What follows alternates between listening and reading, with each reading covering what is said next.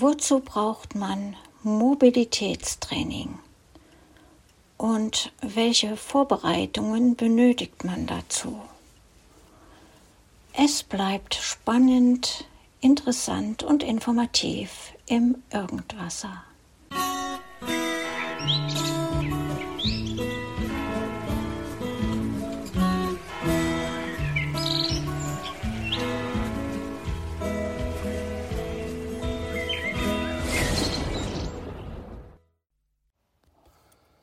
Mobilitätstraining. Früher oder später kommen die meisten Blinden da heran.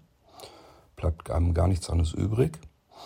Und für den einen ist es eben früher, für den anderen später. Es gibt auch reichlich blinde Menschen, die wollen das gar nicht, hm, scheuen das oder denken, sie haben es nicht nötig oder haben einen zweibeinigen Führhund. Vielleicht haben manche auch einen vierbeinigen Führhund. Die sollten dann aber eigentlich ein qualifiziertes Mobilitätstraining vorher schon gehabt haben. Wir haben in Deutschland ca. 220 Mobilitätstrainer und die kommen dann auf etwa 600.000 Menschen, die ein Mobilitätstraining gebrauchen könnten. Jetzt muss man so ein bisschen was davon abziehen, nämlich diejenigen, die ähm, das gar nicht haben wollen, nicht brauchen. Dann gibt es natürlich welche, die hatten schon mal Mobilitätstraining, die brauchen es kein zweites Mal. Und ähm, also ein bisschen was kann man davon abziehen, aber letzten Endes könnt ihr euch vorstellen, wo die Probleme damit anfangen. Es sind viel zu viele sehbehinderte, stark sehbehinderte, blinde Menschen und viel zu wenig Mobilitätstrainer. Alle Mobilitätstrainer, die ich bisher so getroffen habe, die sagen alle, es ist eigentlich ein Traumberuf und es ist verwundernswert, dass ähm, nicht mehr Menschen in diesen Beruf rein wollen. Denn ich glaube, etwas Schöneres und etwas Hilfreicheres kann man, glaube ich, gar nicht machen. Es ist eigentlich ein erfüllender Beruf. Man ist draußen und hat im Prinzip mit Menschen zu tun, die komplett erstmal relativ hilflos sind, sich nicht frei bewegen können, behindert sind, blockiert sind. Und wenn man seinen Job gut macht, hat man dann einen Menschen, dem man sozusagen innerhalb kürzester Zeit in die Freiheit geholfen hat. Die Behinderung, die Blockade ähm, regelrecht aufheben kann, je nachdem, was der Behinderte ja mitmacht sozusagen, welche Ziele er hat, wenn er die dann verfolgen will.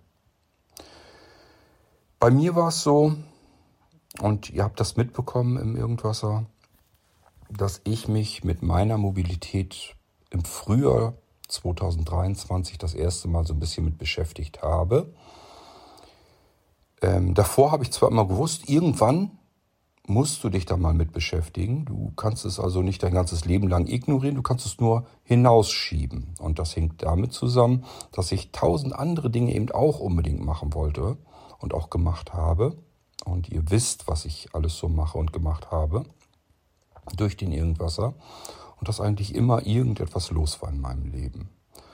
So, nun habe ich aber ja Ende 2022 mir geschworen, ich trete kürzer, was das ganze Arbeiten und so weiter betrifft.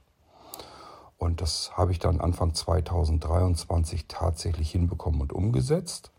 Das hat für manche unter euch sicherlich Nachteile. Beispielsweise, dass man echt Schwierigkeiten hat, wenn man gerne vielleicht einen Rechner oder irgendein Gerät vom Blinzeln haben will, was eine intensive Arbeit hat und beinhaltet. Und äh, da muss man dann eben leider wirklich ewig lange drauf warten. Manche sind dazu bereit, andere nicht. Ich will das Ganze ja immer noch weiter optimieren. Habe das auch immer wieder so weit vorbereitet, dass ich der Meinung war, so müsste es gehen, dass ich ganz schnell trotzdem euch Geräte geben kann, an die Hand geben kann, die intensiv eingerichtet wurden.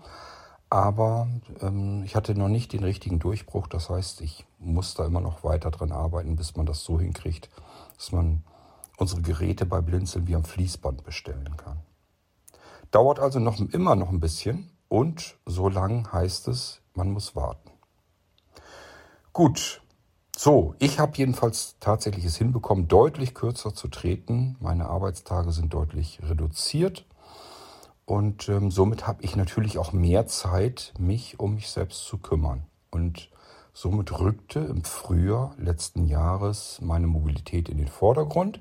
Wie gesagt, ich habe es ja nur hinausgezögert und nicht aufgehoben. Und ich erinnere mich noch so, als so die erste Jahreszeit kam, dass man vielleicht mal rausgehen wollte. Und ich habe schon Langstöcke gehabt. Ich habe gehabt zwei Langstöcke und einen Taststock. So, für die nicht sehbehinderten Blinden unter euch muss ich das alles so ein bisschen erklären.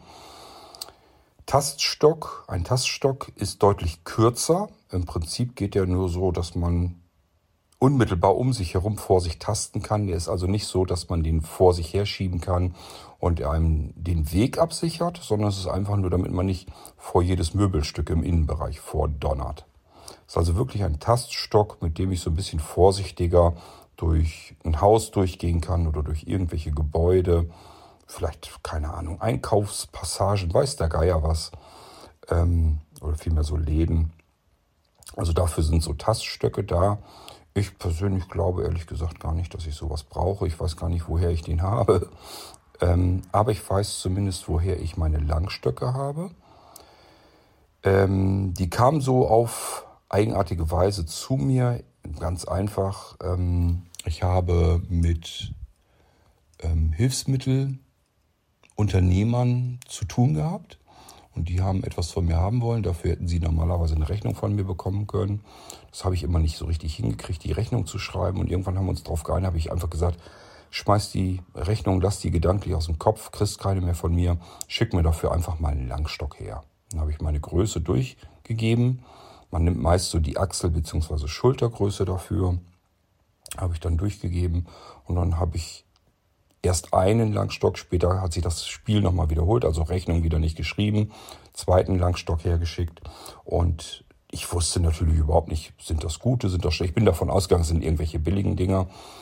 Mittlerweile weiß ich, was es für Langstöcke sind, kann ich euch an der Stelle sagen. Das eine ist ein Ambutec, das ist so ein führender kanadischer Hersteller, wird sehr gerne benutzt von den sehbehinderten Blinden und der ist aus Aluminium und äh, den benutzte ich am liebsten die ganze Zeit jetzt.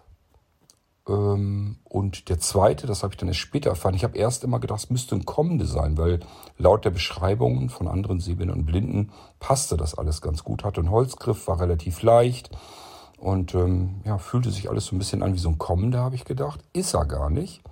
Ist ein Swarovski, hat sich so im Nachhinein herausgestellt. Für diese beiden Langstöcke, da waren ganz normale Spitzen unten dran, habe ich beim Ambutec eine Rollspitze mal bekommen.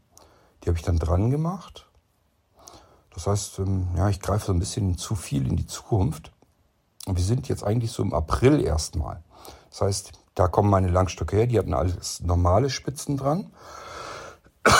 Und ich habe die dann genommen und bin einfach mal bei mir so durch den Garten durch. Und ich habe euch die ganze Zeit im Irgendwasser hier dazu mitgenommen, habe euch dann erzählt, wie sich's anfühlte, habe euch auch versucht zu erklären, dass unser Garten zu Hause eigentlich ein ganz gutes Übungsgelände ist. Einfach weil das Ding voll gepflanzt, voll ist. Also da gibt's keine freien Flächen.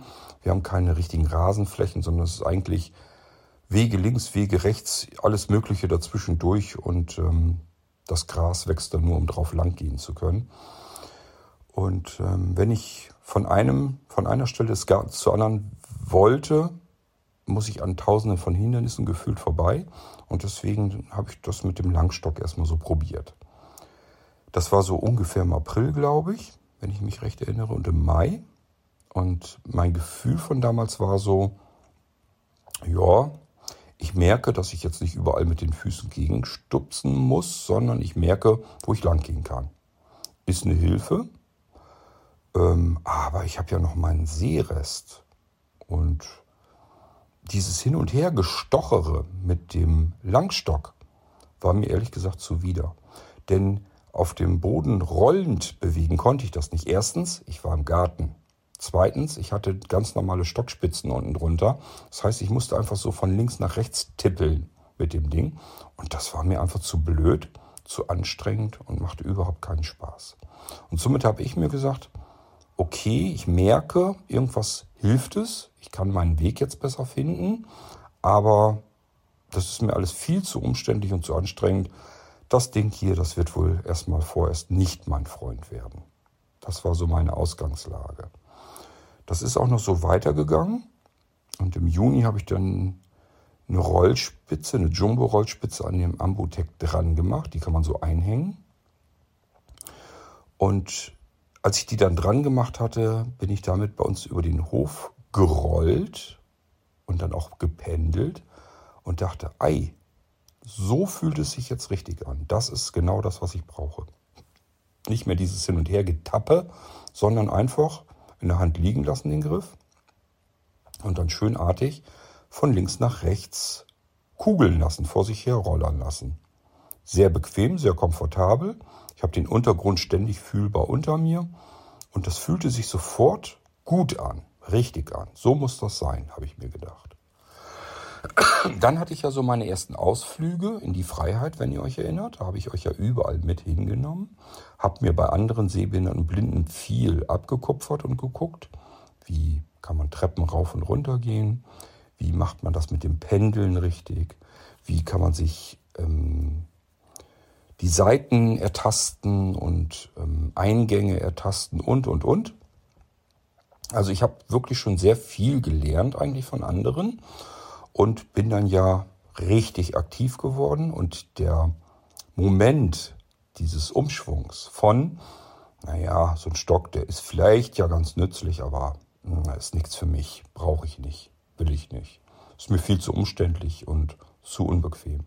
Zu nie wieder ohne Langstock, egal wie, wie kurz die Strecke ist und wenn ich nur aufs Klo muss, übertrieben gesagt, ähm, ich möchte nicht mehr ohne Langstock sein. Es ist, als wenn ein Sinn wieder hinzugekommen ist. Das Sehen ist weg, aber jetzt plötzlich habe ich das Gefühl, ich kann meine Umwelt um mich herum ertasten. Es ist wie verlängerte Finger vor mir, die ständig vor mir hin und her schwirren und ich mich absichern, mir sagen, wo bin ich jetzt, was mache ich hier gerade, was habe ich für einen Untergrund unter mir, muss ich jetzt vorsichtiger werden, kommt jetzt was auf mich zu? Oder ist hier angenehmes, entspanntes Gehen angesagt und, und, und. Der Taststock, der Langstock bietet einem ganz, ganz viele Möglichkeiten und eröffnet einem eigentlich die Welt, die man braucht, um wieder frei zu werden. So, diese Umstellung in meinem Gehirn kam zustande, als ich aus meinem End-August-Urlaub zurückkam und in Pferden am Bahnhof aussteigen musste auf Bahnsteig 2. Da war ich noch nie. Und da war auch sonst niemand. Ich war der Einzige, der dort ausgestiegen ist. Und nun hatte ich meinen Langstock ja mit, mit der Jumbo-Rollspitze und dachte mir, okay, Kurt, ausklappen den Zug damit verlassen, sich die Stufen ertasten, vorne den Bahnsteig. Jetzt bist du auf dem Bahnsteig. Jetzt stehst du da mit deinem Rucksack auf dem Rücken, Stock in der Hand.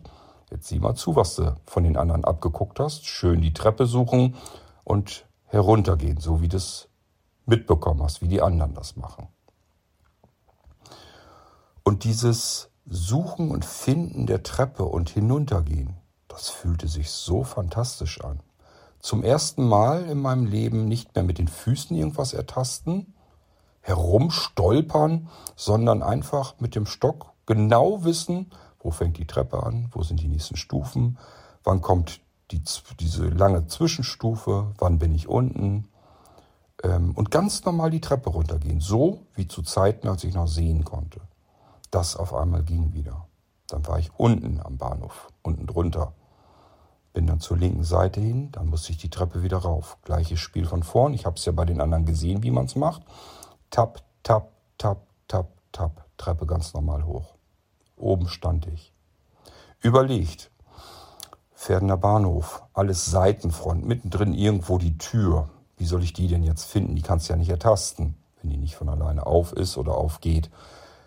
Mit meinem letzten bisschen Sehrest und auch mit dem Hören, denn hören konnte ich schon immer ähm, wo bestimmte Dinge sind und auch freie Bereiche oder Dinge mir den Weg versperren oder an der Seite auftauchen oder wie auch immer. Jedenfalls konnte ich hören und ein bisschen sehen, da rechts vor dem Bahnhofsgebäude geht es doch irgendwie rein. Da habe ich auf der rechten Seite gesehen, da müssen irgendwie so Flecken, das waren wahrscheinlich Autos, da muss also ein Parkplatz sein. Und somit bin ich dann mit meinem Langstock vor mich her rollernd einfach um das Bahnhofsgebäude herumgegangen. Außen, draußen drumherum. Hab mir vor dem Bahnhof, auf dem Bahnhofsplatz, dann gedacht, so Kurt, jetzt weißt du, wie das alles sich anfühlt. Das hat ja schon mal richtig fantastisch geklappt. Jetzt suchst du dir noch eine Bank, denn du musst hier vielleicht noch eine halbe Stunde sitzen. Stehen willst du nicht, Rucksack ist schwer. Jetzt äh, such dir mal eine Bank. So, und dann die dunklen Flecken in meinem Seerest, so mit dem Langstock angedengelt. Ja, könnte eine Bank sein. Finger runter, nee, ist ein Blumenbeet. Okay, weitersuchen. Stück weiter gegangen, wieder was Dunkles bemerkt, rangedengelt, könnte eine Bank sein. Finger runter, war eine Bank. Habe ich mich hingesetzt mit meinem Rucksack und gewartet, bis ich von dort abgeholt wurde mit dem Auto. Und das war für mich alles so die Erfahrung. Das waren alles in allem vielleicht zehn Minuten oder so, noch nicht mal. Und ähm, diese zehn Minuten haben im Prinzip mein Leben komplett umgeschmissen, umgekrempelt. Ich habe gemerkt, dieser Langstock, das ist nicht irgendwie so ein Behelf, damit ich irgendwie von A nach B komme, sondern es gibt mir ein Sinnesorgan zurück. Das Sehen, was jetzt nicht mehr da ist, kann ich jetzt zu einem Teil wieder kompensieren ich kann mich absichern. Ich kann überall einfach lang gehen und muss nicht mehr Angst haben, dass ich irgendwo runterkippe, stolpere, rechts umknicke, weil da die Bordsteinkante ist oder irgendetwas in der Form. Ich kann mir Wege ertasten. Ich merke sofort, wo es vielleicht reingeht, wo eine Abzweigung kommt, wo ein Eingang ist. Ich höre doch, wenn ich irgendwo gegen eine Tür damit klopfe oder gegen eine Hauswand, das hört sich alles unterschiedlich an. Wir können plötzlich Schilder und Laternenpfähle so viele entgegenkommen, wie sie wollen die bekomme ich alle mit. Ich kann mich mit dem Ding einfach absichern und tue mich nicht mehr weh und kann relativ normal laufen. Das alles habe ich in der kurzen Zeit in den paar Minuten begriffen und wusste, nie wieder ohne Langstock. Ich wusste aber auch gleichfalls, Mobilitätstraining, ne, da habe ich noch keine Lust zu. Ich will mich in meiner Zeit in meiner Art, so wie ich das gewohnt bin, bei allem, was ich lerne, bei allem, was ich mir antue, was ich machen möchte in meinem Leben, was ich mir als Ziel setze, ich möchte immer Zeit für mich haben, mich damit anzufreunden, mich gedanklich damit zu beschäftigen, mich mit den Dingen anzufreunden. Das beinhaltet natürlich auch das Gehen mit dem Langstock. Natürlich haben andere das mitbekommen. Ich habe ja auch im Irgendwasser davon berichtet, ich habe da keine, kein Geheimnis davon gemacht, dass ich mit dem Mobilitätstraining erstmal vorerst warten möchte. Und habe ganz viele Ratschläge und Tipps von euch bekommen. Und ihr habt alle im Prinzip oder viele von euch haben gesagt, ähm, du musst sofort Mobilitätstraining machen. Und das ist verkehrt rum. Sozusagen Mobilitätstraining und dann kriegst du auch gleich deinen Langstock und dann lernst du das gleich und dann ist es richtig. Und ich habe immer so gedacht, ja, das ist für euch, das ist für dich wahrscheinlich die beste Möglichkeit gewesen, das ist für dich richtig und für mich ist es falsch, weil es für mich so im Leben noch nie war. Alles, was ich lernen wollte, hat immer einen Prozess in der Anfangsphase gehabt, den ich für mich persönlich genutzt habe und gebraucht habe. Ich musste mich mit den neuen Gegebenheiten anfreunden. Und das hat bei mir schon immer gut funktioniert und sich gut angefühlt. Das war für mich immer bisher der richtige Weg und so dachte ich mir einfach, das wird ganz genauso hier der Fall sein. Und deswegen habe ich dann den kompletten September, Oktober und November und letzten Endes auch den Dezember dafür genutzt, mich fit zu machen, mit dem Langstock zu gehen. Dass ich Treppen vernünftig laufen kann, dass ich meine Wege absichern kann, dass ich mich zwar noch nicht gut fühle, wenn ich ganz alleine gehe, sondern mich gerne noch irgendwo einhake oder wenigstens an die Hand nehme oder sonst irgendetwas, je nachdem, wie gut und sicher ich mich dann dabei fühle. Jedenfalls äh, frei laufen, ja, kann man machen, fühlte sich aber immer irgendwie so ein bisschen unwohl an, bis ich dann so nach und nach auch das wegbekommen habe, dass ich dann auch wirklich alleine laufen konnte. Aber mir war natürlich klar, mir fehlt einfach auch eine ganze Menge Technik. Das ist das, was ich in solch einem Mobilitätstraining für mich dann auch erwartet hätte. Aber ich habe ja nie gesagt, ich will kein Mobilitätstraining, sondern ich habe immer gesagt, das kommt später. Dann, wenn es zeitlich sich richtig anfühlt, wenn es passt. Das Mobilitätstraining, was man normalerweise bekommt, ist eins vor Ort. ich kenne ganz viele Blinde, die trainieren Strecken ein. Das heißt, die üben ihren Weg zum Arbeitsplatz, die üben die Wege zum Einkaufen, zur Apotheke, zum Zahnarzt. So die Wege, die man im Allgemeinen immer so braucht, die werden dann trainiert, dass man die aus dem FF kann. Und ich wusste, das brauche ich nicht. Das will ich nicht. Ich weiß, wie ich hier zum Bäcker komme, ich weiß, wie ich hier zum Einkaufen komme, ich weiß, wie ich hier zum Arzt komme. Ich kann mich hier in meinem Wohnort eigentlich ganz normal frei bewegen. Und ähm, auch mit schlechter werdendem Seerest weiß ich ja, wie die Umgebung ungefähr aufgebaut ist. Und jetzt, das einzige Problem, was ich hatte, war, wo ist vielleicht mal eine Bordsteinkante und wo kommt mir ein Schild entgegen? Denn auf dem Land ist es ganz gerne so, dass die Schilder, Laternenmasten und was weiß ich nicht noch alles mitten in den Bürgersteig, in den Weg gebaut werden. Und so ein Bürgersteig, der endet auch einfach mal. Da kommt dann plötzlich ein Grünstreifen. Also da wächst dann einfach so ein Busch oder Unkraut oder was auch immer, dann ist der Bürgersteig vorbei. Da kann man dann umzu oder muss die Straßenseite wechseln oder was auch immer. Und äh, jede Menge Schilder, da scheppert man ohne Langstock immer dagegen. Aber das hatte ich jetzt ja alles im Griff bekommen. Das heißt, das konnte mir jetzt nichts mehr anhaben. Und schon das fühlte sich einfach nur genial an. Und ich habe ganz viel geübt und trainiert für mich. Ich fühlte mich wohl und ich wusste, wie gesagt, stationär vor Ort brauche ich nicht. Ich muss nicht lernen, wie ich Feldwege gehe, wie ich Seiten, kleine Seitenstraßen gehe. Ich muss auch nicht lernen, unsere einzigen zwei Hauptstraßen zu überqueren oder die einzige Fußgängerampel zu benutzen, die wir da haben. Weiß ich alles, wie das geht, kriege ich hin. Da braucht kein Mobilitätstrainer extra deswegen rauszukommen. Fand ich doof, wollte ich nicht, brauchte ich nicht. Nein, danke. Dann habe ich von jemandem mitbekommen, der ein Intensiv-Mobilitäts- und Orientierungstraining in Dresden gemacht hatte. Der hat mir davon berichtet, das klang schon wie eine pure Herausforderung, extrem intensiv, alles mit drin, innerhalb kürzester Zeit in einer Großstadt. Für mich als, Lang, ähm, als Landei ähm, eigentlich die Stressvorstellung pur. Also ich bin schon sehend in einer Großstadt nicht ähm, ruhig gewesen, sondern das war für mich schon erhöhter Alarmpegel, Stress pur, nur durch die Großstadt. Ich hasse Großstadt. Ich bin wirklich mit Leib und Seele ein Landei. Stehe ich zu. Und in der Großstadt mich fortzubewegen zwischen den vielen, vielen Menschen und dem ganzen Straßenverkehr, dem Lärm, dem Schmutz, dem Dreck, dem Gestank, alles, was eine Großstadt für mich eigentlich so hauptsächlich ausmacht. Ich wollte und konnte es mir einfach nicht vorstellen. Aber ich wusste, das ist das, was ich brauche. Da muss ich durch.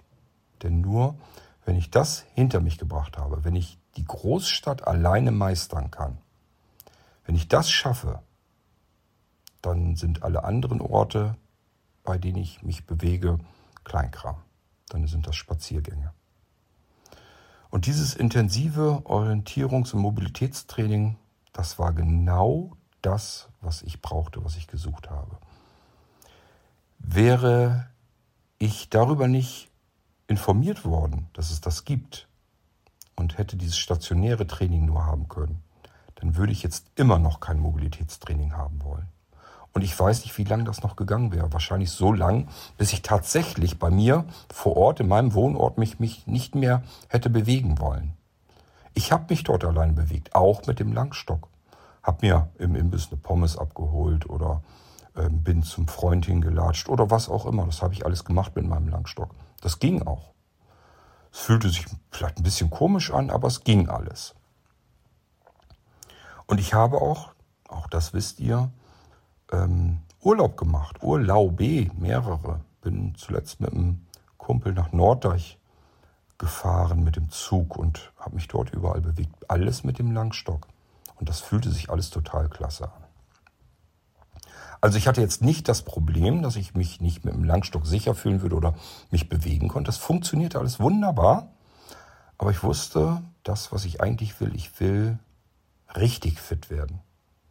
Ich möchte ähm, eigentlich alles wissen, was mit der Mobilität für Sehbehinderte und Blinde zu tun hat, um meine Blindheit immer weiter runter zu kompensieren und auch ganz alleine mich überall bewegen zu können. Ich möchte eigentlich, ja, wie so ein Backpacker, wie ein blinder Backpacker mich komplett durch Deutschland bewegen, vorerst. So wie ich mich kenne, wird das nicht so ewig lange dauern. Lass mal Monate oder Jahre von mir aus vergehen. Ich schätze mal, das werde ich, so wie ich mich kenne, wahrscheinlich irgendwann ausweiten und auch ins Ausland reisen, alleine. Kann alles passieren. Ich rechne da jedenfalls damit, dass mich das irgendwann reizen wird. Und ich glaube, dass ich auch das schaffen werde. So, jetzt kam also dieses Intensivtraining und es gab gleich eine Empfehlung zu einem Mobilitätstrainer. Einige von euch werden ihn kennen.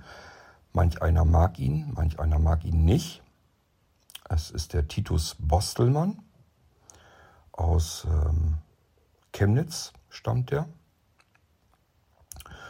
Und ähm, der liebt Herausforderungen. Und zwar nicht nur für sich, sondern auch für seine Schützlinge. Ich komme da natürlich noch drauf zu sprechen. Ähm, jedenfalls wurde mir dieser Mann empfohlen, aber auch gleich dazu gesagt, da kommt nicht jeder gut mit klar ähm, musst du überlegen. Er wird dich herausfordern. Er wird deine Grenzen genau analysieren und dich herauslocken aus deiner Komfortzone. Das wird kein Bequemlichkeitsgang. Er ist gemein, was das angeht, und, ähm, aber hat einen tollen Humor, ist intelligent und ähm, strotzt meiner persönlichen Ansicht nach vor Kompetenz, was das alles angeht. So habe ich mich an diesen Menschen gewandt und er hatte tatsächlich, ich weiß nicht, ob da irgendwie was frei geworden ist, so habe ich es jedenfalls verstanden. Jedenfalls sind normalerweise diese Intensivtrainings immer schon bis weit voraus verplant und ausgebucht, wollen viele Menschen rein. Es war ein Platz frei, ich glaube frei geworden. Wir sind jetzt Ende Oktober zugange, als ich davon erfuhr. Und ich mich mit Herrn Bostelmann zusammengetan habe und ja, ich kann den Platz bekommen. Im Januar geht's los. Jetzt müssen wir bloß zusehen, dass wir das noch irgendwie ganz schnell, mal eben schnell durch deine Krankenkasse geboxt bekommen. Und die Techniker-Krankenkasse, bei der bin ich, die gilt normalerweise nicht so als super spendabel. Das heißt, die murpst und gurkt immer ein bisschen vor sich hin und ist immer ein bisschen zögerlich mit Genehmigungen.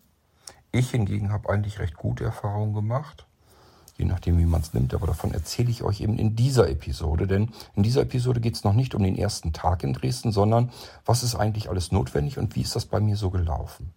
Wir sind also Ende Oktober. Ich habe mich zum ersten Mal mit Herrn Bostelmann kurz geschlossen und ähm, habe den Platz im Januar reserviert sozusagen für mich, geblockt. Also ich wollte unbedingt daran teilnehmen, habe Herrn Bostelmann auch klar gemacht, dass genau das das Intensivtraining ist, was ich unbedingt haben will.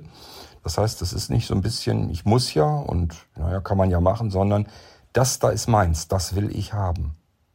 Und ich will herausgefordert werden und ich will über meine Grenzen hinaus wachsen. Und genau dafür ähm, ist er mir empfohlen worden. Und äh, das sollte sich auch herausstellen, das ist genau der richtige Mann für mich gewesen. Und auch das richtige Training für mich gewesen. So, jetzt gibt es aber natürlich einige Hürden, nämlich wie machen wir das Ganze denn? Ich zum Hausarzt Rezepte geholt, hatte ich also da schon liegen. Herr Bostelmann mir gesagt, können wir versuchen einzureichen. Üblicherweise werden es die Krankenkassen abblocken, weil die äh, fachärztliche Gutachten haben möchten. Rezepte vom Facharzt. Und dann habe ich ihm gesagt, dass ich halt schon weit über 10, vielleicht 15 Jahre und noch mehr nicht mehr beim Augenarzt war. Wozu? blind ist blind, die machen mich nicht wieder sehend. Ich habe also nichts irgendwie an der Augenkrankheit, was regelmäßig untersucht sein müsste. Und äh, da ich keine Schmerzen oder sonst irgendwas habe, bin ich da halt nicht hin, wie Männer das dann so machen. Und ähm, deswegen, unumgänglich, ich musste zum Augenarzt hin. Ich brauchte einen Termin beim Augenarzt. Und hier haben wir das erste Problem. Jeden, den ich bei uns so in der Ecke gefragt habe, die haben alle gesagt, Augenarzt, Termin.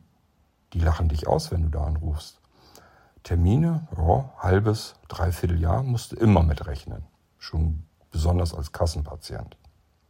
Ich war schon mal bei einem Augenarzt, da konnte man richtig sehen, wie die das Geld machen. Die hatten eigentlich nur Privatpatienten. Also, sie haben, also ich fühlte mich richtig, als würden die die Nase rümpfen, weil ich nur Kassenpatient war. Und äh, das Gebäude allein schon, da waren im Wartebereich oben riesengroße Kronjuwelenleuchter und so. Also so ein hippie-schicki-Ding da. Und ich fand das ganz, ganz grauenvoll. Da wollte ich mit Sicherheit nicht wieder hin. Und dann hatte ich noch eine Augenärztin, da war ich zuletzt dann, die ist in Pferden. Und ich brauchte also einen Termin. Also dort angerufen oder vielmehr versucht, denn die Telefonanlage bei denen funktioniert irgendwie überhaupt nicht. Es hat ewig getutet, dann hat es auch zweimal getutet, also als wenn man bei zwei Telefonen gleichzeitig anrufen würde. Rangegangen ist trotzdem niemand. Irgendwann habe ich das aufgegeben. Ich habe es also mehrere Male probiert, auch an unterschiedlichen Tageszeiten. Habe dann irgendwie gesagt, ich komme hier nicht weiter. Ich brauche was anderes, brauche einen anderen Augenarzt. Dann habe ich mir überlegt, wir haben hier bei uns in der Ecke, wo ich wohne, die Augenpartner, so nennen die sich. Und das ist wie so eine Kette, so ein Verbund von mehreren Augenärzten. Und die haben Praxen überall in jedem etwas größeren Ort. Und ich habe mir gedacht, so eine Kette, wo mehrere Praxen drin hängen. Und wir haben mittlerweile jetzt November und da müssten doch eigentlich auch Patienten dabei sein, die werden doch krank. Corona-Zeit, Erkältungszeit, Grippe. Irgendwer springt doch bestimmt ab. Diese Termine müssten doch frei werden. Wenn ich einen Termin ganz kurzfristig brauche, müsste das bei so einer Kette am besten gehen. Also habe ich dort angerufen, denn die haben eine Zentrale, die sich um die ganzen Termine und so weiter per Telefon und E-Mail und so weiter kümmert. Für alle Praxen, die diesem Verbund angehören.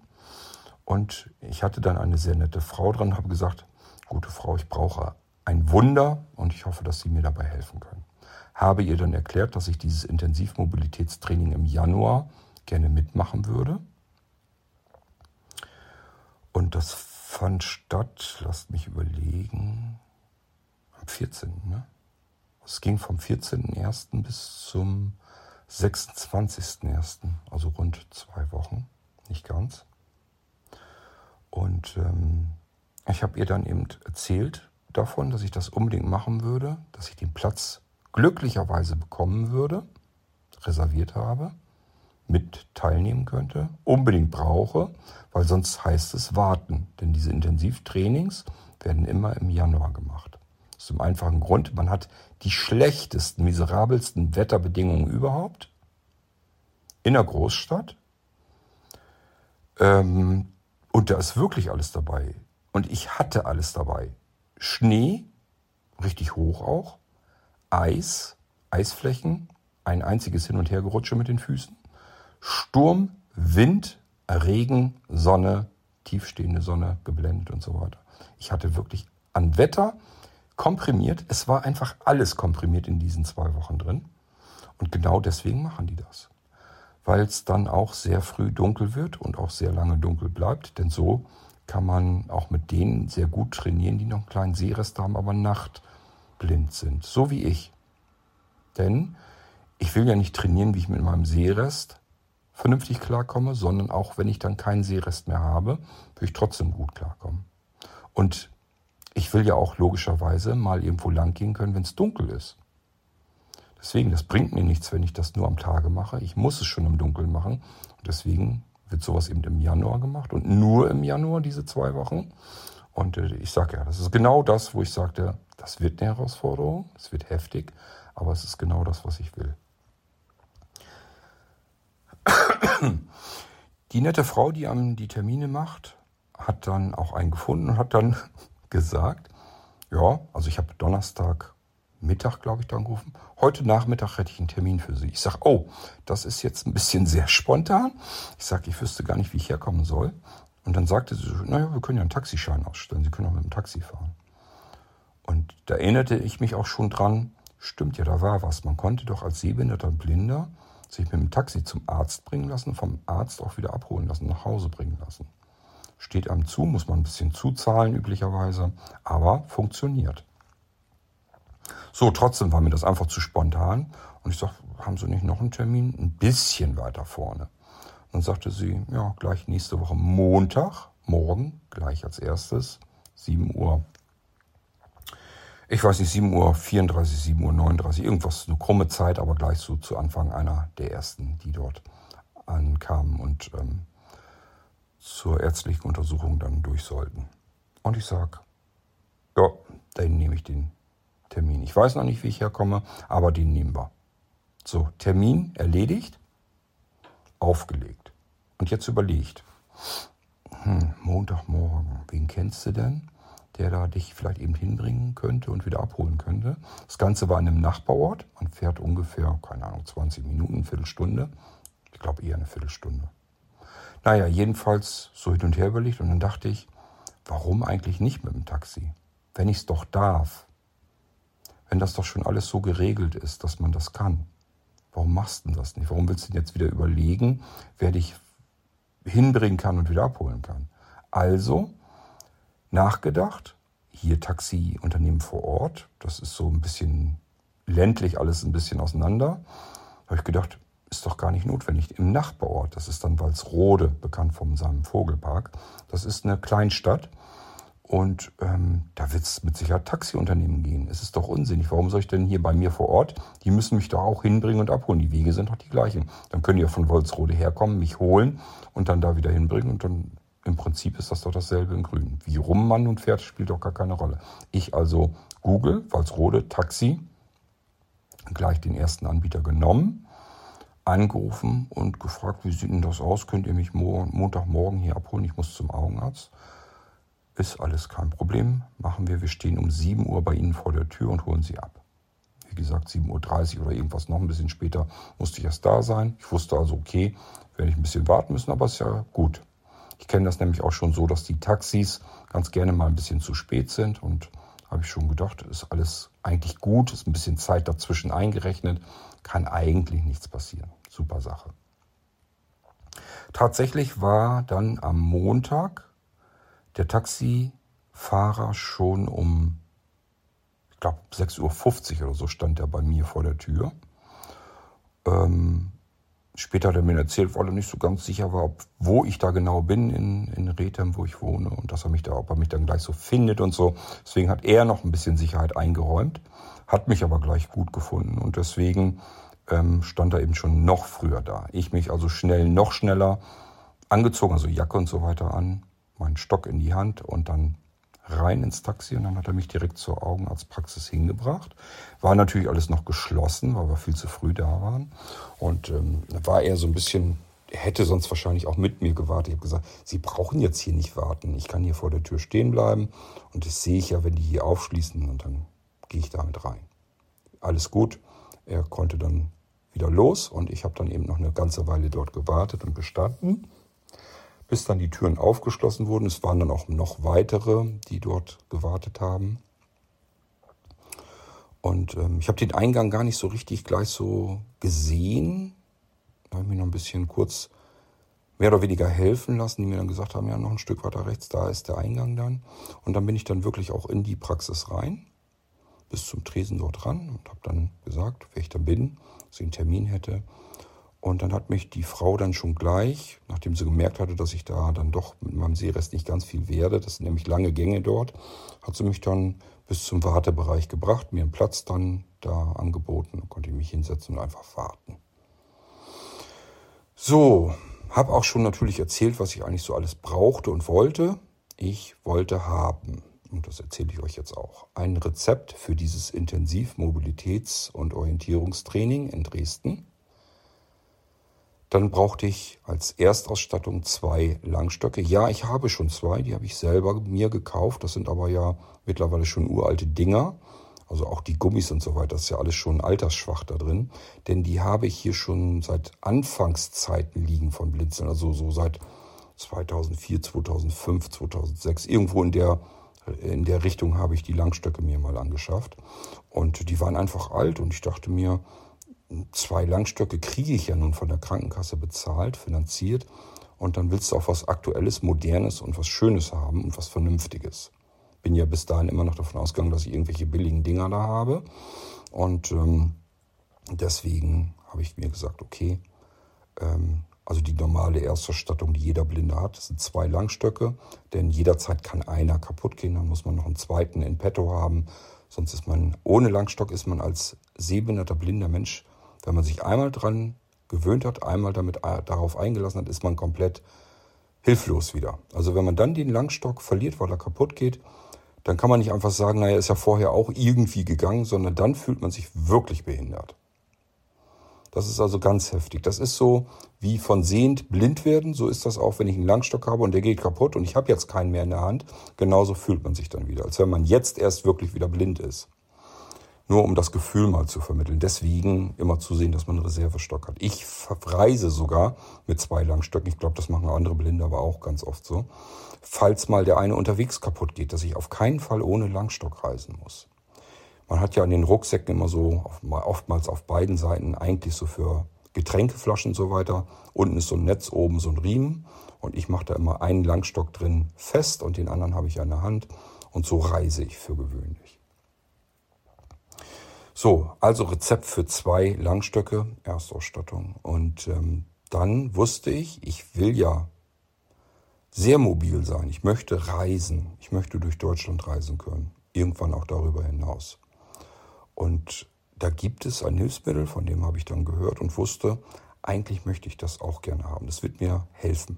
Und zwar den Navigationsgürtel von Fieldspace. Die Sehbehinderten und Blinden unter euch, die kennen das dann schon, wissen zumindest, dass es das gibt. Ich erzähle das hier immer extra, weil es gibt nicht nur blinde Zuhörer hier im Podcast, sondern auch welche, die normal sehend sind, gar nicht wissen, was es an Hilfsmitteln gibt und so weiter. Und deswegen versuche ich das hier ein bisschen zu erklären. Also den brauchte ich auch. Also nochmal Rezepte für Mobilitätstraining, zwei Langstöcke und den Wundergürtel. Den schnallt man sich um, da sind Vibrationseinheiten ähm, drin, ringsum herum. Ich weiß gar nicht, 16 oder 18 Stück, meine ich, habe ich in Erinnerung, die da drin sind. Also einmal um einen herum. Dann gibt es eine kleine Steuereinheit mit vier Knöpfen, tastbaren, guten, gut tastbaren Knöpfen in so einem Täschchen. Das bindet man sich sozusagen um, hat dann so ein so ein Stretch-Stoffgürtel um sich herum macht man üblicherweise unter dem Pullover, über dem Unterhemd oder dem T-Shirt, was man anhat. Und dann kann man den eigentlich sehr gut fühlen und der hilft einem beim Navigieren. Der hilft einem auch bei anderen Dingen. Man hat einmal die Möglichkeit, einen Kompass laufen zu lassen, sodass der Akku vibriert, der Richtung Norden zeigt. Man kann sich auch navigieren lassen, unterschiedliche Navigationsmöglichkeiten. Dann vibriert er dort, wo er einen eigentlich hinhaben will. Und äh, man kann sogar den Akkustand über diese Art und Weise prüfen. Das heißt, wenn man dann den einen Ausschalter kurz drückt, kriegt man den Akkustand einmal ganz rundherum. Alle Akkus oder alle Einheiten vibrieren einmal, heißt 100 Prozent. Und dann kann man sich das so ausrechnen, wenn der hinten aufhört zu vibrieren, äh, der, wenn man also nur halb rumkommt, dann ist der Akku des Geräts nur noch 50 Prozent voll und so weiter kann man sich das ausrechnen. Und ähm, ja, der sollte einem dann eigentlich ganz gut dabei helfen. Dazu gehört dann noch eine App, die man benutzen kann. Und es hilft einem auch bei der Straßenüberquerung. Das ist für Vollblinde nämlich gar nicht so simpel. Es nämlich immer, geht immer darum, wie richte ich mich aus. Und man kann im Prinzip so eine Taste drücken und dann hilft die einem, dass man exakt sturstracks gerade äh, die Straße überqueren kann und nicht schief und schräg. Das ist nicht nur, dass man damit den Weg über die Straße natürlich verlängert, wenn man diagonal gehen würde, sondern wenn man schräg kommt, kann es passieren, dass man in eine offene Straße hineinläuft. Die kann ja links und rechts da sein, wo man eigentlich überqueren will. Das heißt, ich überquere eine Straße, weiß gar nicht vielleicht, dass da links vor mir aber eine Straße rausmündet, beide äh, in die Straße rein, die ich gerade überqueren will. Und jetzt laufe ich schräg links und laufe in die offene Straße rein. Und das kann schon wieder gefährlich werden, wenn da Verkehr läuft. Also ist wichtig, dass man die Straße möglichst zielstrebig schnell überlaufen kann und dafür braucht man eine Orientierung. Das macht man eigentlich mit Mobilitätstraining oder nach dem Mobilitätstraining mit seinem Langstock an der Bordsteinkante kann man das machen, aber dieser Gürtel kann einem dabei eben auch helfen. Also, gute Hilfe wollte ich haben, musste ich haben, brauche ich, habe ich mir so gesagt. Also auch gleich mit ein Rezept dafür ausstellen lassen. Es wurden beim Augenarzt alle möglichen Untersuchungen gemacht. Augendruck wurde gemessen. Ähm, da wird einem so Luft oder Schall oder irgendwas. Es fühlte sich so an, als wenn mir einer Luft in die Augen reinpustet mit so Druck. Es war richtig buff und dann kriegt man so einen Schubser gegen, den, gegen die Augen. Und damit können die wohl irgendwie den Augeninnendruck messen. Ich habe keine Ahnung, wie das genau funktioniert. Ist jetzt nicht so fürchterlich unangenehm, aber auch nicht angenehm. Aber das ist ein paar Mal, das ist nicht so schlimm. Ähm, das kann man ganz gut aushalten. Dann musste ich mich hinter irgendwas setzen. Da hat von der anderen Seite die Assistentin, das war jetzt nicht der Augenarzt, hat dann irgendwie durchgeguckt und irgendwas rumgedreht und eingestellt und ich weiß nicht was alles. Und ähm, dann war ich da auch schnell wieder fertig. Und ich habe bloß gedacht, hätte ich jetzt irgendwie was sehen müssen bei dem Ding. Und dann sagte sie, naja, eigentlich waren da jetzt schon Buchstaben und Zahlen und so weiter, die hätte ich schon sehen können.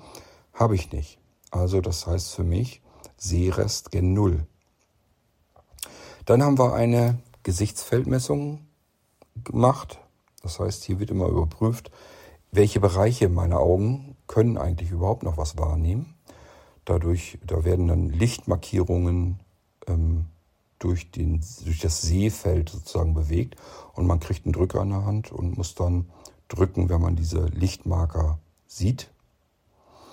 Und ähm, ich saß da also und gleich sofort den ersten Lichtmarker habe ich sofort gesehen, ganz links am linken Auge, ganz links in der Ecke, habe ich den sofort gesehen und dachte, holla, ist ja doch noch was da. Hab ja doch, kann ja doch noch was gucken. Der ist allerdings sehr schnell verschwunden. Dann ist er links wieder nochmal angefangen, wieder gesehen. Ich dachte, super, fängt ja gut an. Und das dritte Mal habe ich ihn, glaube ich, auch noch gesehen. Das vierte Mal, als er angesetzt war, war er schon weg.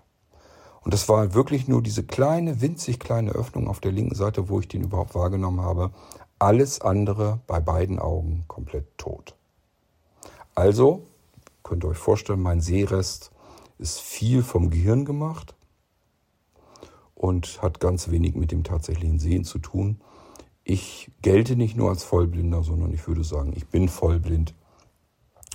Hab aber eben noch so viel Sehrest, dass ich hell-dunkel wahrnehmen kann und ähm, wer das kennt, der weiß, das ist einfach schon allein zur Orientierung, hilft einem das ganz viel, dass man vielleicht noch so offene Straßen, Wege und so weiter ein bisschen erkennen kann, wo es lang geht. Und ähm, naja, vielleicht auch Licht wahrnehmen kann.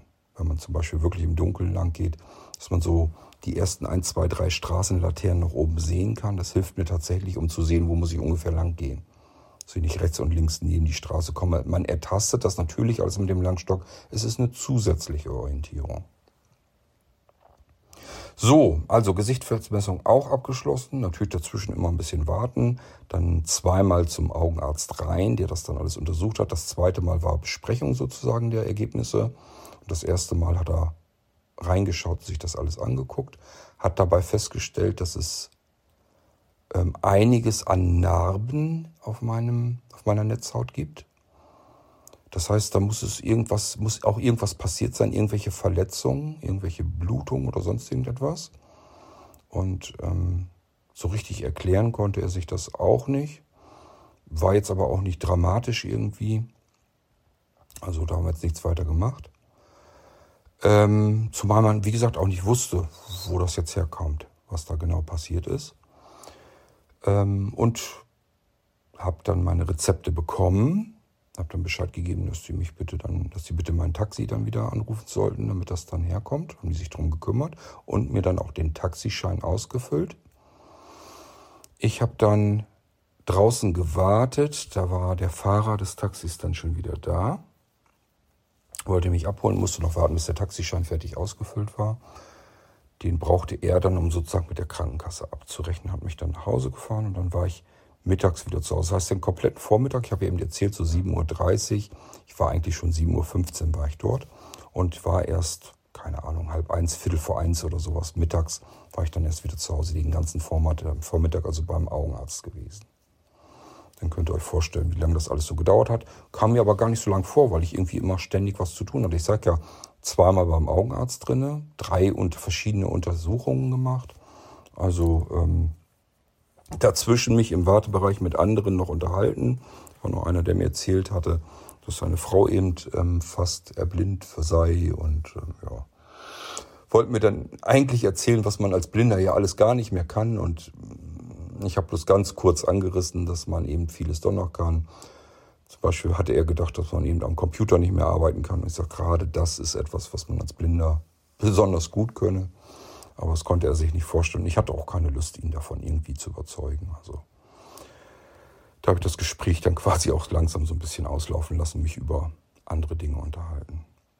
Naja, jedenfalls dann also mittags wieder raus und dann hatte ich meine Rezepte ausgedruckt, habe die dann in Briefkasten, in Briefumschlag gesteckt und zu Herrn Bostelmann geschickt. Und zwar das für die Langstöcke für die beiden und für das Mobilitätstraining. Und ähm, die hat er dann auch mit seinem Schreiben sozusagen bei der Kasse eingereicht, dort wieder hingeschickt. Somit hatte ich das, was Augenarzt und so weiter angeht, alles, also bis hierhin flutschte ja eigentlich alles. Ähm, es war ja nicht damit zu rechnen, dass ich erstens einen Termin in Dresden bekomme bei dem Intensivtraining, zweitens einen Augenarzttermin so kurzfristig, wenige einzelne Tage nachdem ich angerufen habe. Das mit dem Taxi hat alles sofort geklappt. Also es flutschte einfach nur und ich dachte, super, so kann es von mir aus gerne weitergehen. Ging es dann natürlich nicht.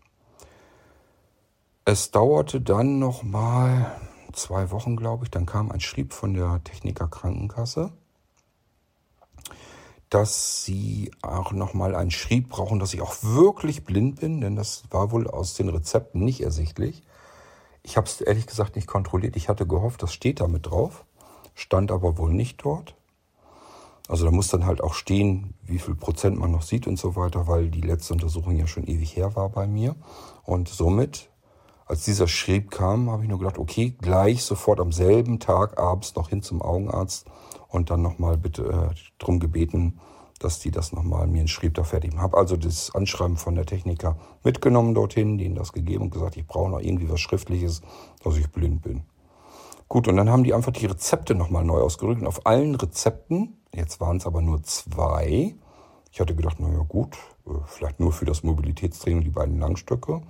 Keine Ahnung, was das soll, ist aber auch egal, ich nehme erst mal mit. Und da stand dann auch wirklich drin, ähm, was ich noch sehen kann, wie viel ich noch sehen kann, waren also ein paar Zeilen mehr einfach drauf gedruckt. Und zu Hause beim Einscannen habe ich es dann gemerkt. Da stand dann zwei Langstöcke und der äh, Navigürtel auf einem Rezept drauf. Mobilitätstraining war extra, Navigürtel und ähm, zwei Langstöcke waren auf einem Rezept drauf. Gut, ging jetzt nicht mehr anders. Habe ich dann auch wieder ähm, ich glaube, diesmal nur per WhatsApp hingeschickt. Oder hatte ich den? Nee, ich habe die auch im Kuvert, glaube ich, hingeschickt. An den Mobilitätstrainer. Oder gleich an die Krankenkasse. Wie habe ich das denn gemacht? Ich weiß es gar nicht mehr. Na, jedenfalls, ich glaube sogar zur Krankenkasse hingeschickt. Doch, so war das. Das habe ich gleich zur Krankenkasse geschickt. Gut, ähm, Mobilitätstrainer auf jeden Fall darüber informiert, immer gleich abfotografiert und hingeschickt. Äh, per WhatsApp, dass der über jeden Schritt Bescheid wusste. Dann hat es wieder eine Woche oder etwas drüber gedauert und dann kam ein Schrieb, der Navigürtel sei genehmigt und ähm, wäre alles soweit okay. Und ich dachte, hä? Was ist denn jetzt los? Der Navi-Gürtel, das ist das, was ich als letztes überhaupt einreichen wollte. Ich wollte nämlich nicht alles auf einmal einreichen. Nicht, dass die Krankenkasse sich sagt, oh, jetzt spielt er hier verrückt. Sonst meldet er sich jahrzehntelang überhaupt nicht, braucht gar nichts und auf einmal will er hier alles haben. Deswegen wollte ich eigentlich so ein bisschen erst Mobilitätstraining und Langstöcke durchhaben und dann hätte ich das mit dem Gürtel hinterhergeschickt. Der ist nämlich nicht billig. Naja, nun war es aber zu spät, weil war ja auf einem und demselben Rezept drauf und musste ich ja nun hinschicken. Und somit kam als erstes der Schrieb, der Gürtel ist genehmigt. Und ich dachte, nur Donnerwetter. So einfach? Wie kommt denn das? Muss man sich noch merken, ganz so einfach war es nicht. Letzten Endes dann doch wieder, kommen wir gleich dazu. Ähm, dann ein paar Tage später, Sie hätten gern ein Gegenangebot für ein stationäres Mobilitätstraining. Das kam auf einem Samstag, das weiß ich noch, und kam also an die Post von der Techniker Krankenkasse. Ich habe bloß gedacht, gut, dass es Samstag ist, Wochenende und dort keiner mehr erreichbar ist bei der Techniker Krankenkasse, jedenfalls nicht meine Sachbearbeiterin, weil sonst hätte ich sofort angerufen und mir Luft gemacht, denn ich war stinkesauer.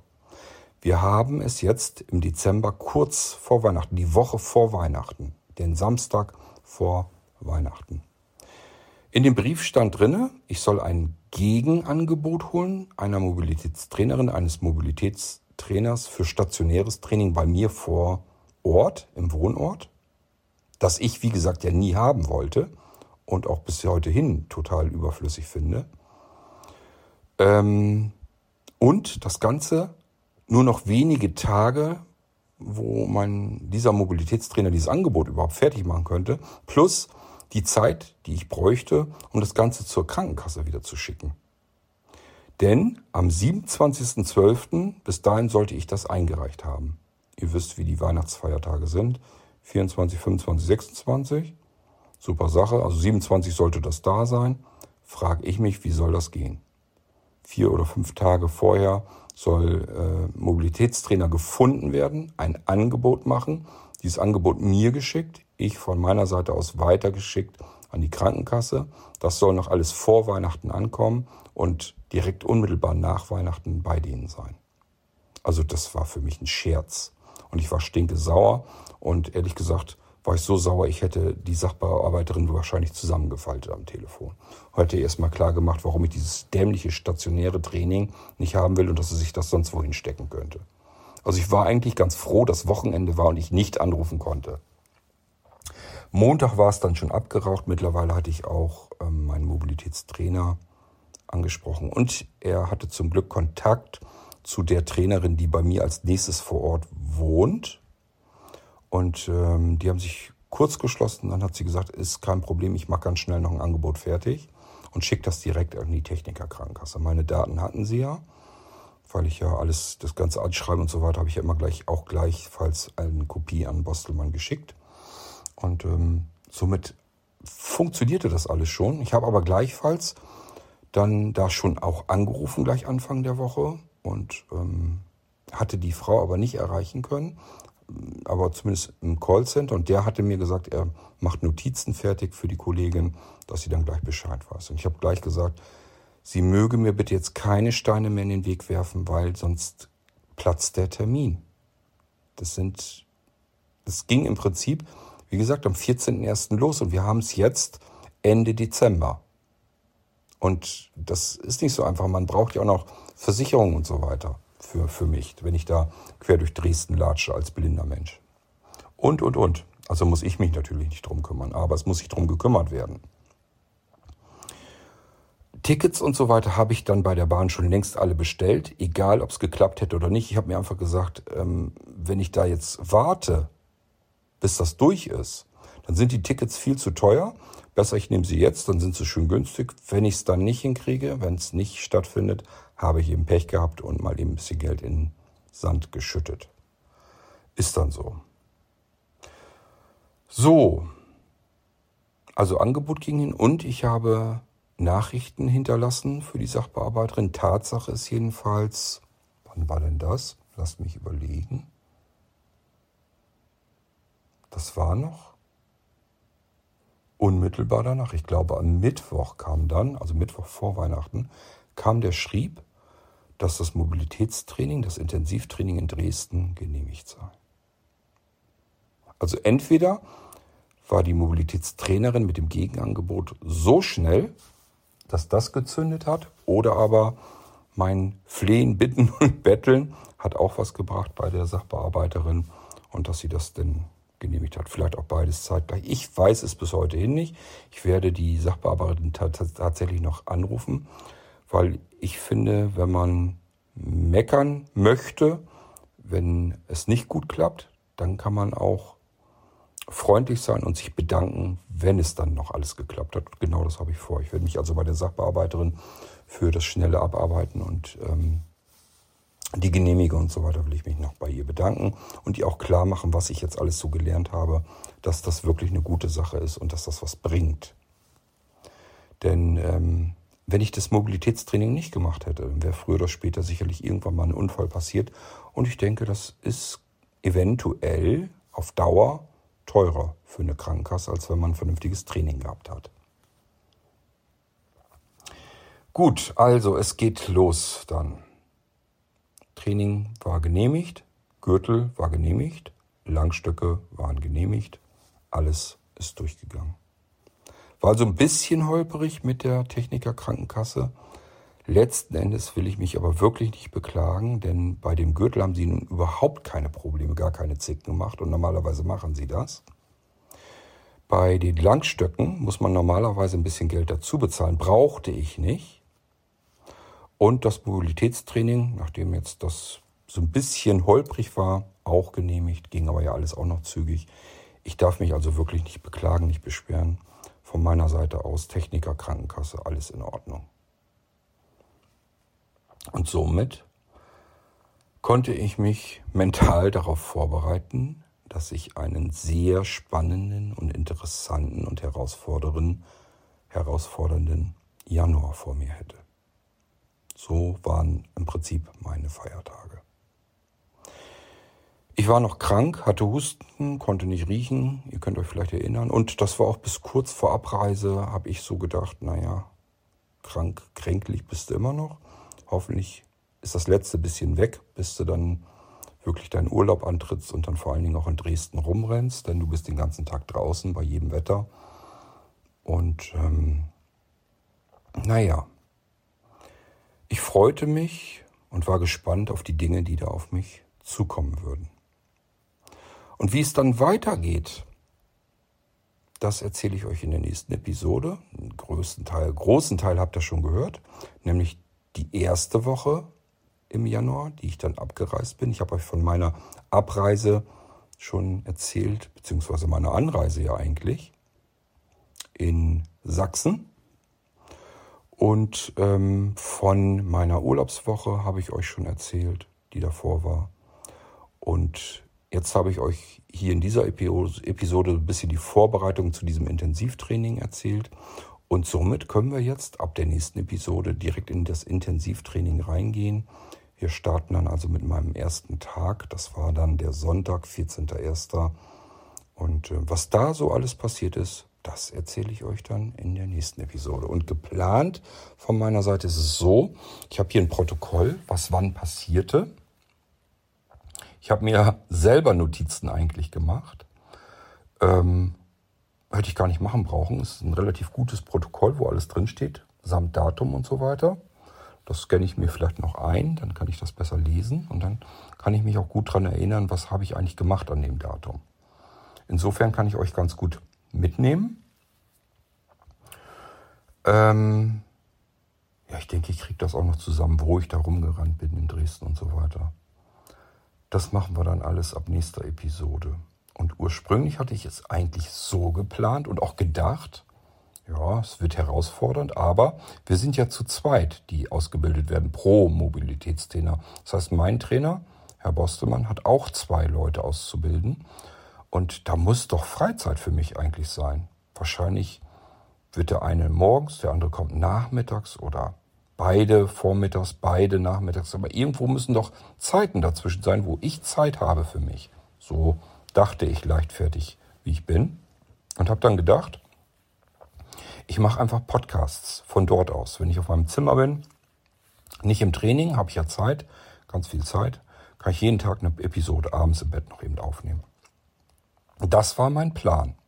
Herausgekommen ist dabei, die erste Episode, wovon ich euch allgemein von den Aura-Pensionen und Hotels erzählt habe und eine zweite Episode, wo ich euch von der Villa Rochsburg erzählt habe. Das waren die beiden Episoden, die ich in Dresden geschafft habe. Und das auch nur, weil meine Kollegin, die ebenfalls ausgebildet wurde, da noch dabei war und wir uns tatsächlich abgewechselt haben. Das alles sollte sich nach hinten raus dann ändern und dann war, gab es keine einzige Minute mehr, die ich frei zur Verfügung für mich hatte. Und wie das zustande gekommen ist und warum das wirklich ein Extremtraining war, körperlich, psychisch, alles, alles extrem, das erzähle ich euch dann ab der nächsten Episode beziehungsweise in den nächsten Episoden hier im Irgendwasser. Ich hoffe, ihr bleibt dabei, wenn ihr euch dafür interessiert. Und ähm, wir hören uns wieder der nächsten Episode, wenn es dann in Dresden losgeht. Bis dahin, macht's erstmal gut. Tschüss, sagt euer König Kurt.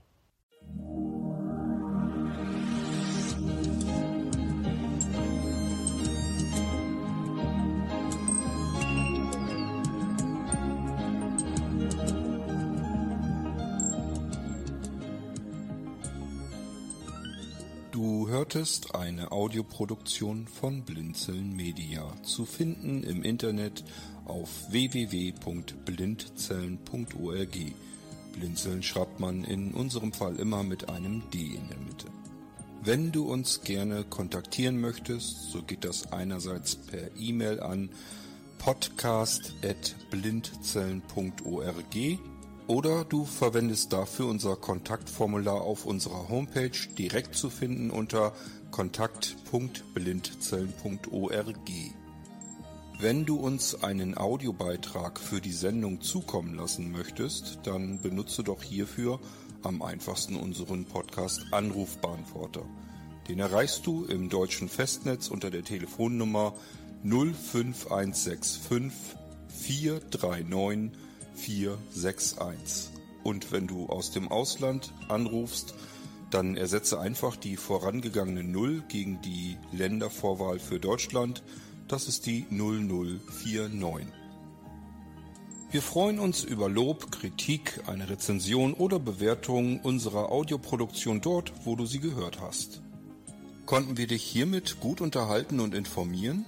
Du findest bei Blinzeln zahlreiche weitere Audioproduktionen aus allen Bereichen und zu allen Themen. Entweder bei uns auf der Homepage www.blinzeln.org oder dort, wo es Podcasts gibt.